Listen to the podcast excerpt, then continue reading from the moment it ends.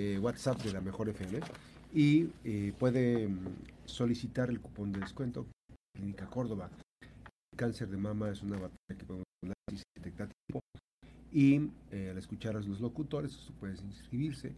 hay dinámicas que para, para, para inscribirse. ya que tiene usted el cupón, debe llamar y sacar una cita al 131214 847-58. Clínica Córdoba, recuerde, esta es la campaña.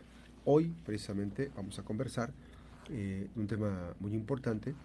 Eh, hay una de las eh, acciones que, que, son fundamentales y yo las invito, los invito a, tomar, a poner mucha atención sobre este testimonio porque nos va a compartir una historia muy importante Erika Espinosa González. Ella es sobreviviente del cáncer de mama. Nos va a contar esta historia. Pero fundamentalmente les voy a decir por qué.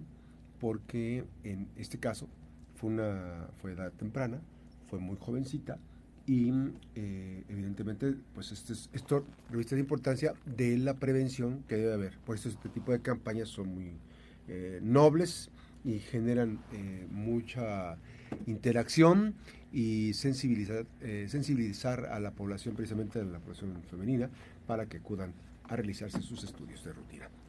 Erika, qué gusto saludarte nuevamente. Ya tenemos un buen rato que nos saludamos. Buenos días, ¿cómo estás? Sí, Max, buenos días. Encantadísima de estar aquí, recordando buenos tiempos. Yo con mucho gusto eh, recordar y, bueno, pues eh, conocer la historia. Erika, además de ser empresaria, Erika es una mujer muy extraordinaria, muy generosa, que le caracteriza la sensibilidad de transmitir el mensaje de, prevención del cáncer de mama. ¿Cómo empieza la historia? Para que aquellas personas que no conocen la historia de mm, Erika Espinosa, eh, ¿cómo empieza la historia? ¿Cómo, surge ese momento eh, que te percatas que algo está pasando, que algo no está normal? Pues en mi caso, Max, como fue un cáncer en mama, a pesar de que no es el cáncer común de mama, ojo, el cáncer que más hay en la mujer hoy en día es el carcinoma. Yo tuve un cáncer eh, no común en mama, pero la verdad es que es como de las maneras más usuales, que es una bolita. O sea, pues lo digo porque para que tengamos este, este aprendizaje, no todas las que todavía no tenemos la conciencia o la cultura mejor de explorarnos, o el temor, o, eh, hay muchos todavía tabús, tabús muchos, sí, sí, sí, efectivamente. Justo hablamos en una reunión que tuve ayer, que decía, es que mi mamá simplemente me decía, este, un amigo, mi mamá es todavía no va a checarse, o sea, le da miedo, el pudor de cómo va a mostrar su, su seno, imagínate, todavía, y es un gran porcentaje. Así es. Entonces, ¿aparece una bolita? Sí, así es, aparece, aparece una bolita, de hecho, antes de que yo tuviera a mi niño, este, yo tenía como fibrosis en mis senos, que es muy común, las mujeres me van a escuchar y es muy común, y me lo estaba tratando. Después ya decido este, encargar a mi bebé, salgo embarazada, y entonces me dice el doctor, ¿sabes qué? Normalmente vamos a suspender el medicamento y normalmente en el embarazo se quitan todas estas fibrosis, que son como unas bolitas, ¿no? No muy bien definidas. Ah, ok, padrísimo, ya dejamos el tratamiento.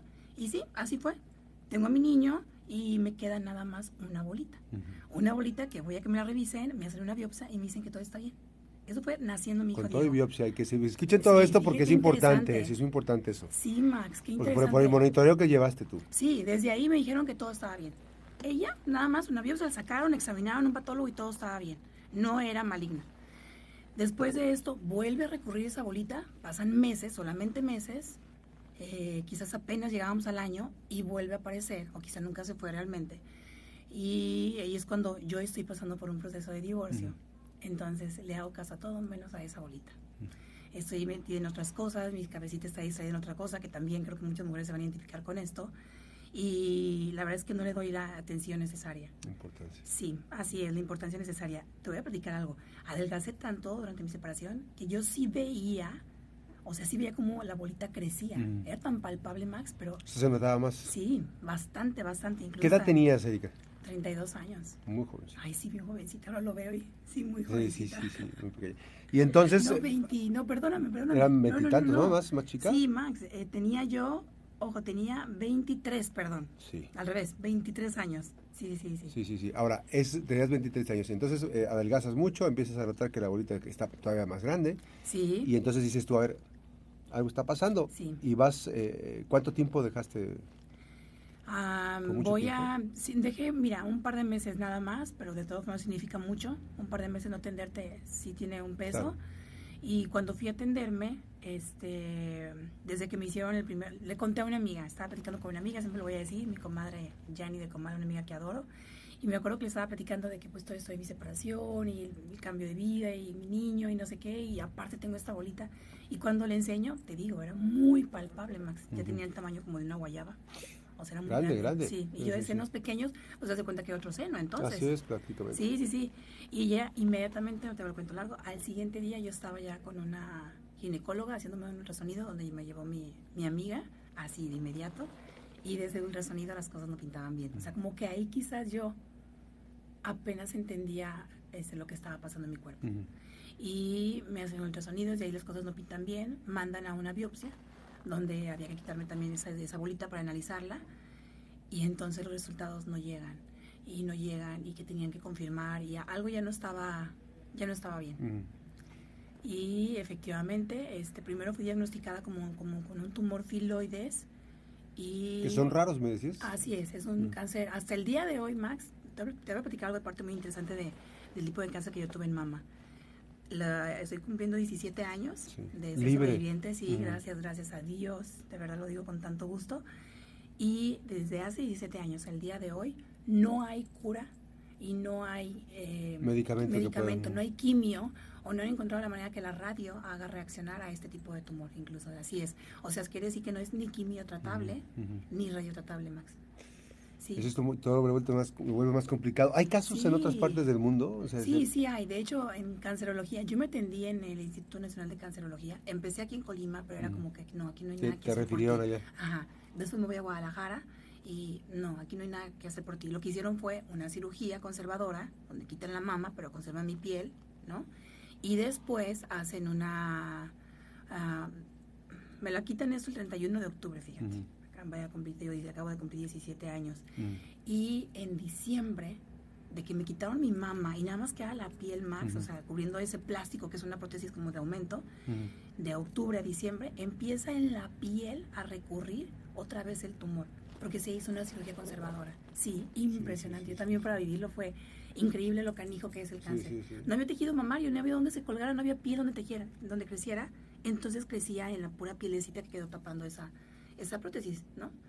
Y entro a cirugía y ahora sí a una cirugía que yo le saqué la vuelta, que quiero comentar, ahorita sé que tu audiencia es muy grande, y con todas las mujeres, una cirugía a la que yo le sacaba la vuelta era a una mastectomía. Mastectomía, que es retirar toda la piel de ahí. No es fácil, lo voy a decir, de las cosas más difíciles de mi vida ha sido someterme a la cirugía de mastectomía. Digan lo que digan, es una amputación, Max, ¿sabes? Pero ahí es el seno y tu vida. Me costó entenderlo, pero hoy por hoy les digo, cuando alguien se acerca, que sigo desde mis trincheras trabajando en este tema, aquí estoy contigo, este, apoyando en lo que la vida me permita. Tengo mucho que darle, me dio demasiado a mí, entonces tengo mucho que contribuir a la vida y más en ese tema.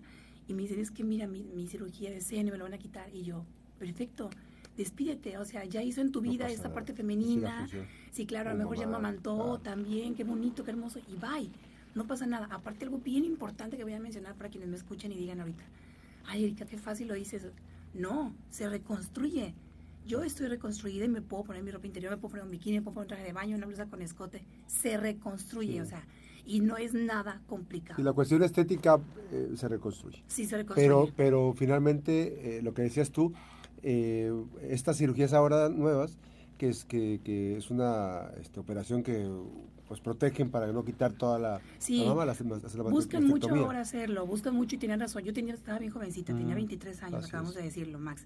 Entonces, claro que entiendo que los doctores, por supuesto, y se los agradezco en aquel entonces, buscaban que se conservara mi seno en medida de lo posible. Ya cuando la, no había otra más que hacer la mastectomía radical, que es quitarte completamente tu seno y dejarte una raya del centro de tu pecho hasta tu axila, de verdad. Que era lo, lo, que se tenía que, lo que se podía hacer en ese momento. Sí. Era erradicarlo en la medida de lo posible. Y quizás por este tiempo más que yo hago cirugía conservadora y después termino con la realidad que es la, la mastectomía, eh, se me va el pulmón. Yo hago metástasis pulmonar. A mí me quitaban un pulmón. Me quitan el seno izquierdo y me quitan el pulmón derecho. Hice metástasis y me enfrentaba a algo más difícil todavía, porque si no hay quimioterapia, y si no hay radioterapia para el diagnóstico que yo tenía, entonces me acuerdo cuando a mí me dijeron que tenía el metástasis pulmonar y me enseñaron la radiografía y se ve como el tumor está dentro del pulmón. O sea, me acuerdo que yo, mi pensamiento fue mi hijo. ¿Qué edad tenía tu hijo? Ay, bien chiquito, no tenía un año, cuatro meses. Bien chiquito, Max. Y me acuerdo que yo decía, dije una, dije una palabrota, pero dije, tama. o sea, voy a dejar a Diego, yo necesito vivir. O sea, yo decía, si es pulmón, es un órgano vital, o sea, está pasando esta historia que tanto hemos escuchado lamentablemente, ¿no? En tantas almas, en tantas vidas, de que empieza a caminar, empieza a caminar y, se empieza a apagar la vida. Yo de verdad me vi ahí. Pero era también tanta mi desesperación por no dejar a Diego, que era a quien tenía, a mí. Este, me desmayé un poquito ahí. Nunca en mi vida me había desmayado. Pero sí eso de perder el conocimiento y desvanecerte por unos segundos. Estaba con mi papá y estaba con una prima que quiero mucho. Y bueno, reaccioné y, y si mi mundo era pequeñito, ¿no? Ya me dijeron, hay opciones, hay opciones, podemos radicar, ya me han hecho la mastectomía y vamos a intentar quitar en una cirugía el tumor eh, de tu pulmón, porque acuérdate que yo ni, ni esperanza de quimios ni esperanzas de radio. Entonces lo que pudieron hacer conmigo en medida de lo posible era, eh, el tratamiento era quirúrgico, quitarlo de donde estuviera mientras se pudiera. Estamos platicando con Erika Espinosa González, ella es sobreviviente de cáncer, nos está platicando eh, su, su, historia, nos está compartiendo su historia. Ella ha dado charlas en diferentes lugares, es una promotora de la lucha contra el cáncer de mama y evidentemente además de empresaria, una mujer muy talentosa, madre de familia, que además nos comparte esta, con esta generosidad que le caracteriza esta historia. Vamos a hacer una breve pausa, vamos a hacer una breve pausa. ¿Ah, no tenemos pausa? Ah, ok, no hay pausa. Ok, ah, gracias, nos dijeron. Oye, mira qué padre. Es que a veces nos traen a raya con, la pausa. Pero entonces, Erika, evidentemente hay momentos en la vida en donde uno decide este, eh, qué va pasando y va a la, parte médica. Pero es compartir la parte médica con las decisiones de lo que está pasando en tu cuerpo, en tu mente, en los miedos, cómo enfrentar los miedos. Te voy a decir, uno de los más difíciles es esto, este, aceptar la mastectomía o no, eso es un miedo muy grande. Yo tenía demasiado miedo a la cirugía, creo que fue lo que más le tuve miedo. Y, y tienes que, tienes que vivirlo, no hay más, ¿no? Entonces, yo tuve a alguien muy lindo que me ayudó a aceptar mi cirugía de seno, a despedirme de él y a prepararme para ese día. Me ayudó demasiado, Max. Y casi siempre lo trato de compartir también cuando estoy dando acompañamiento a alguna persona, a alguna mujer que va a pasar por esto, amiga, conocida, pariente o lo que sea, este, porque para mí fue muy importante. Otro de decisiones es a dónde te vas a atender, qué sigue, qué voy a hacer. O sea, ya cuando me dijeron a mí, tienes cáncer, dice yo, ah, las palabras más difíciles de mi vida eran yo tengo cáncer. Dice yo, Dios mío, ¿realidad esto, Max? ¿Nunca piensas que te va a pasar a ti? No, eso es el problema, creemos que somos ajenos. Y no porque mm, creyera que yo fuera especial, no, no, no, no, pues estaba joven. es que es el común denominador, el cáncer en mama llega hasta edades más adultas. Sí, sí, pues. sí, aparte que la mastografía se hace, mamografía se hace después de los 40. O sea, yo tenía 23 años. Entonces yo decía, yo tengo cáncer, santo Dios. Yo pienso que ese, ese fue el temor más grande, uno el decir las palabras más difíciles de mi vida, yo tengo cáncer. Después, cuando tuve que aceptar y entender eh, y entregar mi seno en la, cirugía de la mastectomía para vivir, o sea, ¿de qué me servía? Me dijo una amiga, ¿de qué le sirve a tu niño una mamá completa, una mamá bonita? Si, si se va a ir. Me acuerdo mucho de eso. Fue la señora Vivi de Comala, que es la mamá de Ferdinando Valencia, que ella ya había pasado por esto. Me vio, no me había operado ahí en el portal, yo vivía en Comala mi niña, ¿por qué, no te, no te has operado? Ya estábamos en el mero momento de la locura, ella informándonos, apoyándonos y así, con mi familia. Me acuerdo que me vio y así como que, ¿no te has operado? Y, yo no, y, y titubeé, y, o sea, ¿por qué no? Y de, pero el temor a tomar esa decisión, obviamente, pero ¿de qué le sirve a tu mamá, a tu hijo una, una mamá completa? Sí, ah, sí, sí. la lucha se reduce. Sí, sí, sí, totalmente. Otro miedo muy grande fue, te voy a platicar esto, eh, cuando llego al Instituto Nacional de Cancerología, me dicen, eh, pues yo en todos los lugares, como aquí, en lugares en Guadalajara, me habían dicho pues que no había tratamiento para mí, ¿ok? Entonces llego allá y yo, juraba que me iban a decir que sí, aparte de ser un hospital es un instituto, ah, ¿no? Y siempre ha competido con la aparatología, sí, hay investigación, con vanguardia en aparatología a nivel este mundial, o sea, no, no, no, de verdad no estamos tan, tan nada mal en, en cancerología. Y me acuerdo que me dicen, analizan mi tema los doctores, mi doctor Alvarado, mi doctor Lara de Ciudad de México, entran a sesión, allá tienen sesiones, toman mi caso y me dicen pues que no, que no hay tratamiento para mí. Y ahora sí fue una sorpresa. Yo siempre pensé que sí, Max, aparte soy luego muy positiva, entonces yo jugaba con que sí iba a haber. Pero, sin embargo, me dicen, no hay tratamiento para esto, no hay. Sin embargo, hemos metido tu tema a sesión y podemos darte un protocolo de investigaciones, un conejillo de O sea que eh, empezaron a experimentar, a, investigar a partir de tu caso. Totalmente, totalmente. Y eh, entonces se deciden darme mitad del tratamiento de quimioterapias, eh, que es para cáncer común de mama, el carcinoma, el que te decía, ajá. Porque estaba en la mama, aunque no se comprobaba al final que tuviera el mismo comportamiento, ni mucho menos. Se comportaba siempre mi tumor de manera muy peculiar, muy particular, que todo era como novedad para los doctores. Como no lo hay casi, Max, no lo conocen porque no lo pueden investigar, porque no lo hay. Son casos no comunes. Yo le decía a mi doctor, un caso raro, me decía, Erika, no común, lo corregía. sí, Ajá, no común. Entonces, me ponen, este, ese fue uno de mis temas más grandes a tu pregunta, este, y me, ya le digo yo, te vamos a dar quimioterapia como para cáncer de mama y termoterapia para, eh, para sarcomas, que son tumores que salen en músculos blandos. La mama es un músculo blando. Y le digo yo al doctor, me dijeron, vas a pasar la difícil, es medicamento fuerte, las quimios son así, ya esa, lo que sabemos un poquito de las quimios. Hicieron jugarme un volado entre la vida y la muerte, ¿no? Cada quimio eso es, la verdad, ahora cada vez menos, pero en ese entonces mi tratamiento así era. Y me acuerdo que dije al doctor... Muy agresivo, ¿no? Sí, muy agresivo, Max. Muy, muy agresivo. Simplemente no reaccionaba nada, imagínate, había que jugársela. Entonces me, le dijo a mi doctor que qué porcentaje había de que ese tratamiento funcionara. ¿Cuál crees que fue su respuesta? Cero por ciento. Uf. Sí, 0%. Entonces las expectativas estaban, todo estaba en contra, digamos, por decirlo de alguna manera, todo estaba... Nada, no, yo buscaba el punto blanco en la pared negra, que soy luego ¿Pero qué te movía? ¿Qué te, ¿Qué te, movía a ti? Diego, mi hijo. Ay, muchísimo. Fue, fue una, fue un momento fundamental. Empezar en Diego era la, la, parte positiva de todo ese... Sí, Diego está en mi cabecita. Te voy a contar algo bien, bien peculiar. Cuando a mí me dicen que tengo metástasis en el pulmón, a mí se me hace una imagen de mi hijo así pues en la planea, y la, simplemente hay una imagen de mi hijo sentado en un recreo como de una primaria. Si yo lo analizo, era como un recreo como la, la primaria de, del Fray Pedro. Yo fui Campo Verde y Fray Pedro. Pero bueno, era la primaria del Fray Pedro, según yo, y un niño que se sentaba a comerse su, su lunch solito, ¿no? Y decía, o sea, ¿por qué mi mami no está? Eso fue cuando me dijeron que tenía metástasis, metástasis en el pulmón. Entonces desde ahí yo elegí luchar. y vivir. Pero era, era elección, yo voy a vivir, yo no me voy a morir de cáncer. Yo le decía a mi doctor, es más probable que cruzando aquí afuera de cancerología por distraída me atropellen, pero no me voy a morir. O sea, sí tienes miedos, ¿cómo no? Pero quizás en, en, momentos vulnerables, cuando me pusieron mi primer quimio, este, otra vez me desvanecí, empecé a dejar de escuchar, dejar de oír, dejar de sentir. Mis quimios me las ponían Max, eh, empezaba a las 7 de la noche, allí en, en, el centro de cancerología, en una sala donde son reposet. 7 de la noche yo entraba, salía aproximadamente 7 de la mañana. 12 horas de tratamiento. 12 horas, espérate Max, y todavía yo me iba con unas quimioterapias que se pasaban solitas en casa.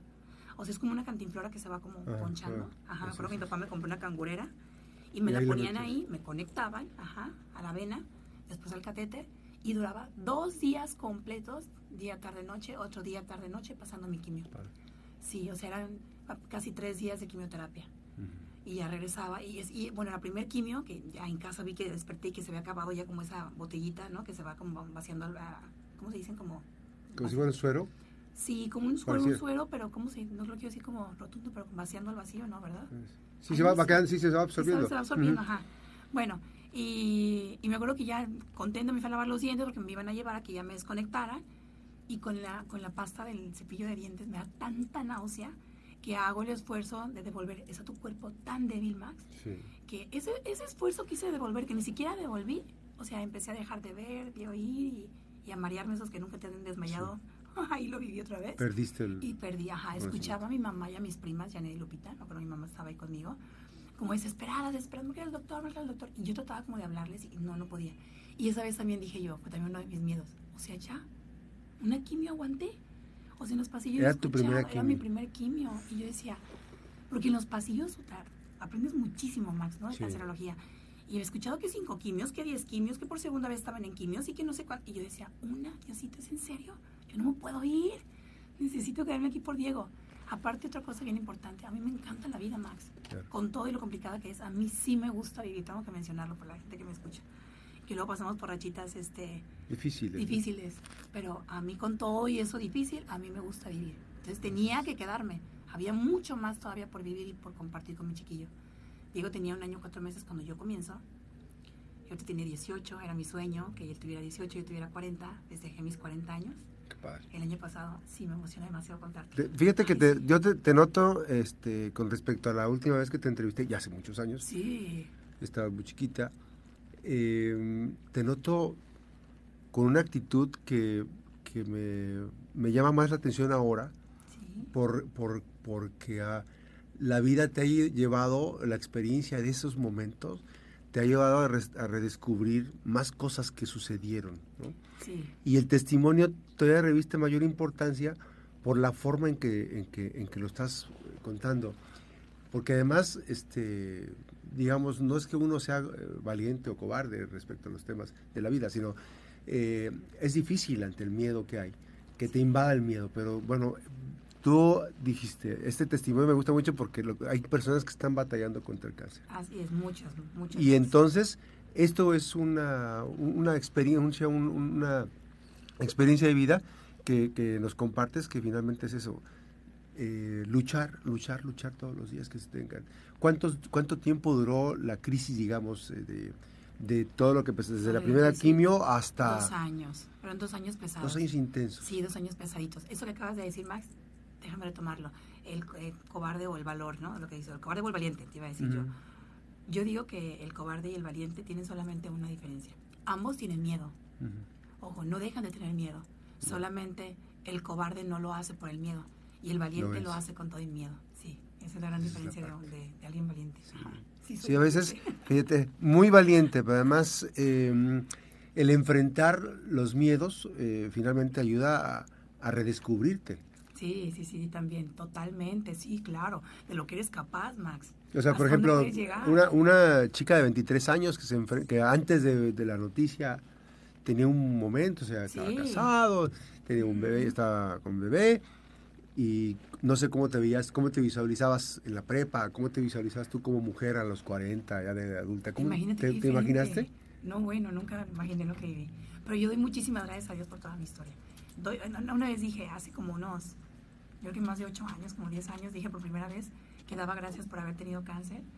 Y me dijeron, ay, no, estás loca, ¿cómo dices eso? Ay, que no sé qué. Sí, Max, ¿cómo no? Aquí estoy, ¿no?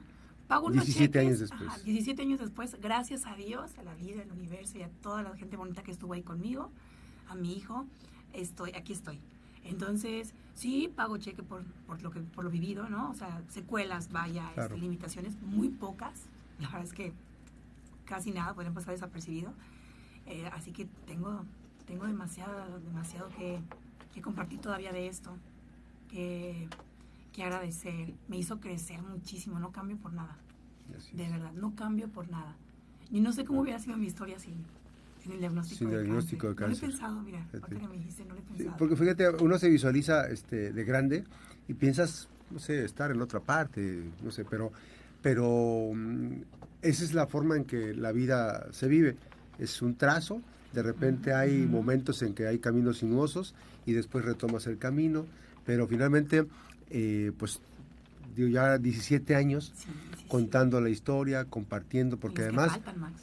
los que faltan, muchísimos más. Y además, como dices tú ahora, la experiencia de, de que tu hijo ya está grande, Sí. 18 años, ya está estudiando una carrera, eh, tú realizando tu actividad que te gusta. Sí, ¿no? sí, sí, me encanta. Y sigo desde mi trinchera, como te estaba diciendo, este Max.